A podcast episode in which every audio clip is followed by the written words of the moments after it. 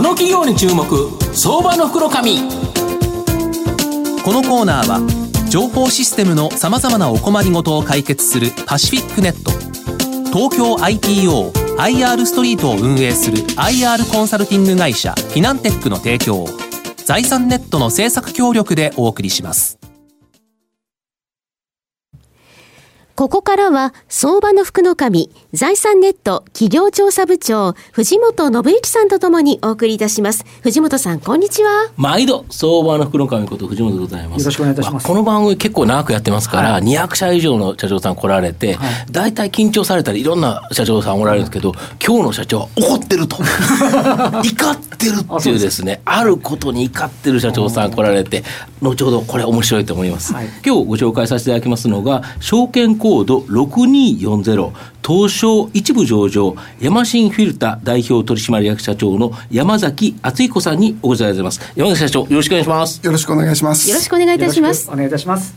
ヤマシンフィルターは東証一部に上場してまして現在株価776円1単位、まあ、8万円弱で買えるという形になります。横浜市中区桜木町にですね本社を置くヤマシンフィルターは建設機械向けの油圧フィルターでは世界トップシェアの企業になります建設機械の故障の大半は油の汚れから来ておりフィルターはまさに人間の腎臓。そんな腎臓に代わってですね油の汚れを、えー、ろ過するのがヤマシンフィルターのフィルターになります。日本の小松製作所や日立建機はもちろんのこと世界最大のですね建設機械メーカーであるアメリカのキャタピラーや中国の建設機械メーカーである三一重機などですね世界の主要な建設機械メーカーがお客様となっています。フィルターの新素材としてですね合成高分子系ナノファイバーこの量産化技術を確立するなど新技術にも強みを持つですね、まあ、ニッチトップシェアの成長企業という形なんですが、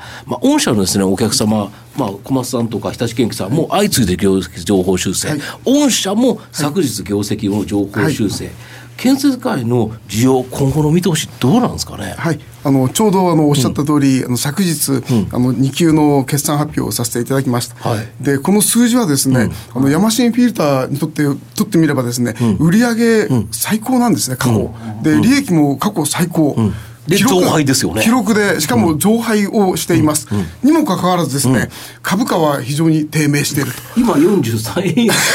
おっしゃるだけですけど、の、ね、メーカーさんもずっとなんかこの冴えない動きだったんですもんね、そうなんですよね。いやもう今日だけでなくね投資家の皆さんにはもう大変お怒りの方もたくさんおられると思いますが、もう私にとっても大変不本意なあの感情を持っています、会社としては頑張ってるにも、株価だけがなぜか下がってると、はい、これはあれですかねやっぱり中国の先行きっていうものが、今はよくても悪いんじゃないの、というのが、やっぱマーケット思ってるからじゃないですか。あの先週私上海行って、あのお客さん回ってお話聞いてきました。で、えー、今年はですね、はい、もう年末まででは、多分20万台近くまで油圧ショベル。が売れると、は10月9月末まででもう15万6千台ということなんで、この調子でいけば20万台近くまで。去年その前はどれぐらい売れた2015年は5万台だったんですよ。5万台から4倍に増えてる状態。はい。ですから、とてもいい、あの状況で活況を呈しています。で、えー、来年の状況どうなんだということでお客様に聞くと、はい、来年も若干プラス21万台はいくだろうというふうにお話があって、あの多分これは続くんじゃないかというふうに思います。御社のお客様ってあの国営系の企業さんもあるから、はい。はい、明らかに国営系の企業さんって何か知ってますよね。あの2015年申しましたように年間5万台ぐらいしか売れなかった、でこれがですね突然あの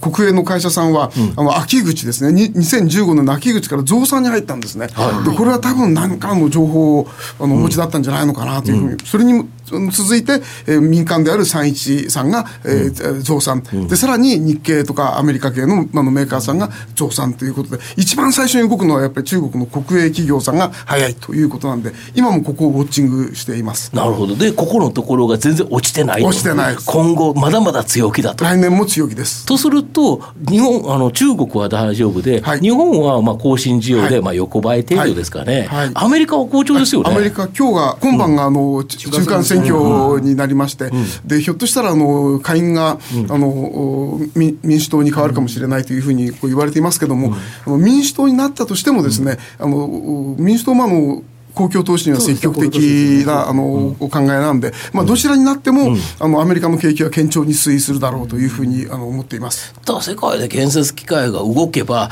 動いた稼働時間に応じてフィルターは売れるんですよね、はい。ですからあの流れとしては、あの決して状況あの悪くない。素晴らしい、いい状況にあります。ちょっとビビりすぎですよね。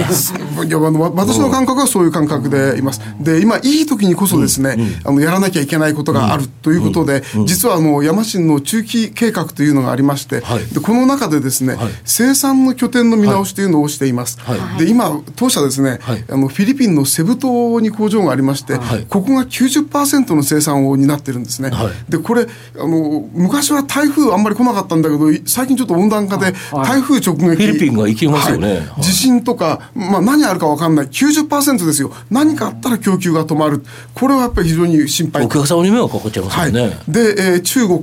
アメリカに生産移管をあの今この調子のいい時にこそやろうということでやり始めています、で、えーもう実際中国には生産シフトしているんですけども、えー人件費比べるとですね中国の方がフィリピンよりやっぱり高いんですね、そうするとですね連結した時の利益率というのは一時的にはやっぱりちょっと足を引っ張るという動きにもなりますけども、これ利益が先か安全が先かといえばやっぱりこれ安定供給安全を先最初に考えるべきだもここでやってると増産の余力も出るわけですです。そうですだから将来への向かってのはい。投資ということでいうと、、はい。い時だからこそ多少の利益率の低減はは目をつぶって一気に投資してるんですよね、それでも最高利益ですよ、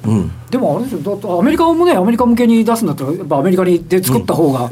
トランプさんもうちに来て作れって言ってね。お客様のすぐ近くで作ろうということで、今までそうじゃなかったんでちょっとあれだったですもんね、はい。あのアメリカについてはもう来年からの,、あの生産ということになります。なるほどあと御社は世界初の新素材を開発細さ1ナノナノは10億分の1の 1, 1メートルなんですけどこれ従来素材に比べて100倍以上細いナノファイバー、はい。これを開発されて、はい。これを建設機械用のフィルターに使うと、はい。稼働時間今まで1000時間ごとにはい。交換必要だったのが、なんと3倍の3000時間持つと。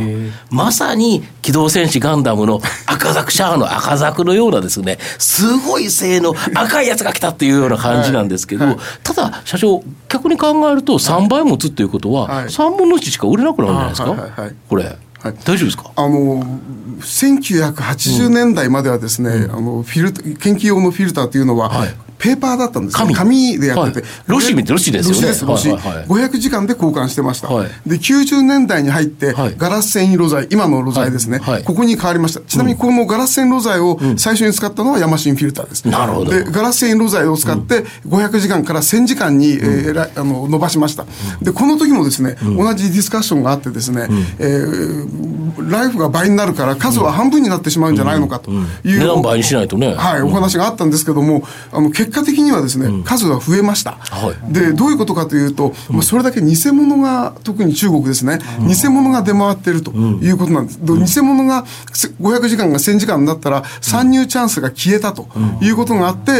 ー数が増えたんですね、で今回ナノファイバー露材を使って1000時間をさらに3000時間に伸ばすと、するとさらに偽物が入りづらくなってくるということで多分数的には今よりも増えるというふうに自分たちは見込んでいます。で価格は今のどれぐらいなんですか？価格はですね、ライフ3倍ですから、まあ値段3倍と、こう、行きたいとですよね。行きたいところなんですけども、まあ研究メーカーさん、どちらも皆さんシビアに、えー管理されておりまして、まあせいぜいが2倍といったあたりかというふうに。だけど社長数量減らなくて価格2倍だったら売り上げ2倍じゃないですか、そうなんです。え大変なことが。えこれ、えっといつから出荷始まってるんですか、まあ年末から年明けにかけて最初の出荷が出ていくだろうとでこれ来年めちゃめめちゃいいじゃないですか。ただしですね、純正率が上がると、数が増える。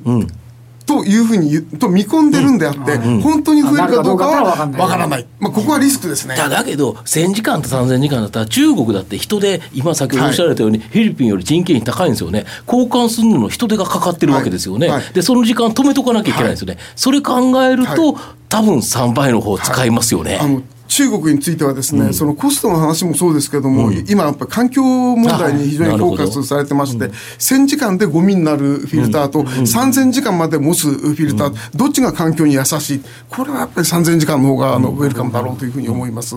でこのナノフィルター御社の今まで売り上げの9割はこの建設機械用フィルターということだったと思うんですけど、このナノファイバー本当にいろんな用途に使えるそうなんですけど、はいあのすぐのお隣の分野ではあの、うん、エアフィルターですね、はい、でこれもあの車とか空調,、はい、空調とかあの空気清浄機用のフィルターということで、まあ、実はあの大手のあの空調機器メーカーさん数社と今共同開発を進めているところであります、またですね今日ちょっとお持ちしたんですけども、あのあの株主総会の時にお土産でお配りした保冷バッグですね、ナノファイバーってあの綿みたいなもんですから綿飴みたいなやつね、はい。あの保冷バッグのあのあんこにですねそのナノファイバーを詰めてやると、保温効果が素晴らしいんですね、で、えー、あの肉とか冷凍食品とかこれ抜群なあの保温力を示します。あるいは今度はですね冬になってきて、えー、ナノファイバーを使った、えー、ダウンベストをちょっと作ってみようと。これ薄くてあったかいという、こういうその、あの、熱を逃がさないという性格もありますので、これを使って、実は年末から年明けにかけてですね、あの、農業用の保温シートですね、あのビニールシハウスの中にこう、あの、それを保温シート使ってやると。そうするとですね、あの、燃料、ストーブ炊くんだけど、あの、農家さんの燃料代が30%、40%節約できるという話があって、ここれも、あの、年末からあの始めていこうというふうに思っています。これだけど、この新素材って本当に夢の新素材。はい、だけど、コスト自体は安いんですよね。コストは。綿より安いんですよね。はい、あのこれ量産コスト、はい、これだけあの安くできるというのは、今当社の作り方だけだというふうに思います。うん、なるほど。御社の今後の成長を引っ張るもの改めて教えていただきたいんですが。はい。あの去年の年末にですね、えー、増資をさせていただきまして、うん、約100億円の増資しました。で、使い道としては M&A、はい、そして、えー、開発センターの新設、はい、そして、えー、ナノファイバーの量産投資という3つの用途で、えー、増資しました。で、えー、ところがですね、ほぼ1年経ってまだ何もあの動いていない。えー、時々あの叱られるんですけども、これ何もしてないわけじゃなくて、うん、あの例えば M&A についても、もういろいろもう年明けから国内外問わずやってきたんですね。で、これ結婚と一緒で、なかなかご縁の問題で難しいんですね。まあ、ね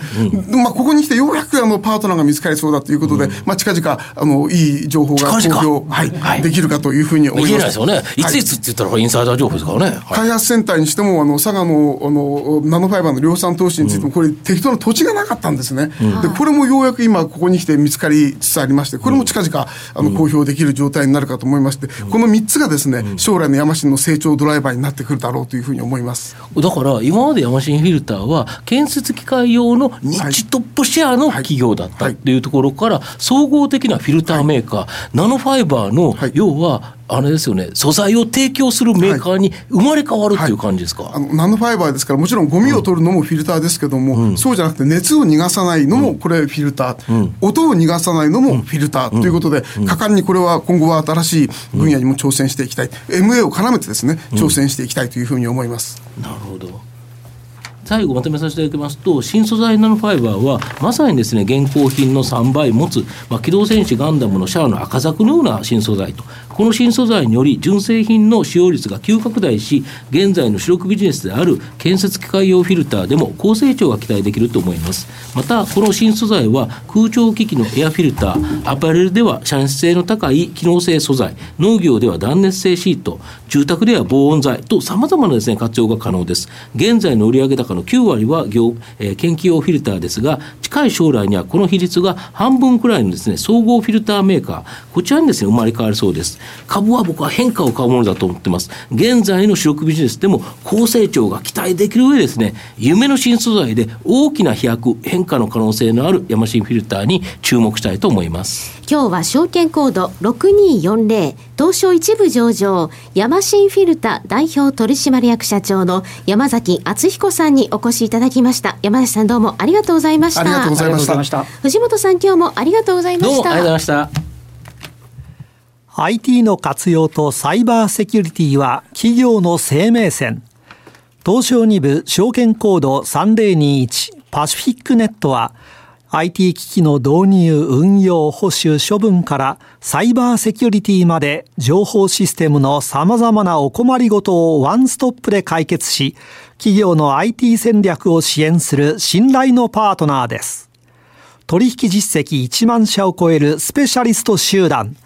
東証2部証券コード3021パシフィックネットにご注目ください。この企業に注目相場の福の神。このコーナーは情報システムのさまざまなお困りごとを解決するパシフィックネット。東京 IPO IR ストリートを運営する IR コンサルティング会社フィナンテックの提供を財産ネットの政策協力でお送りしました。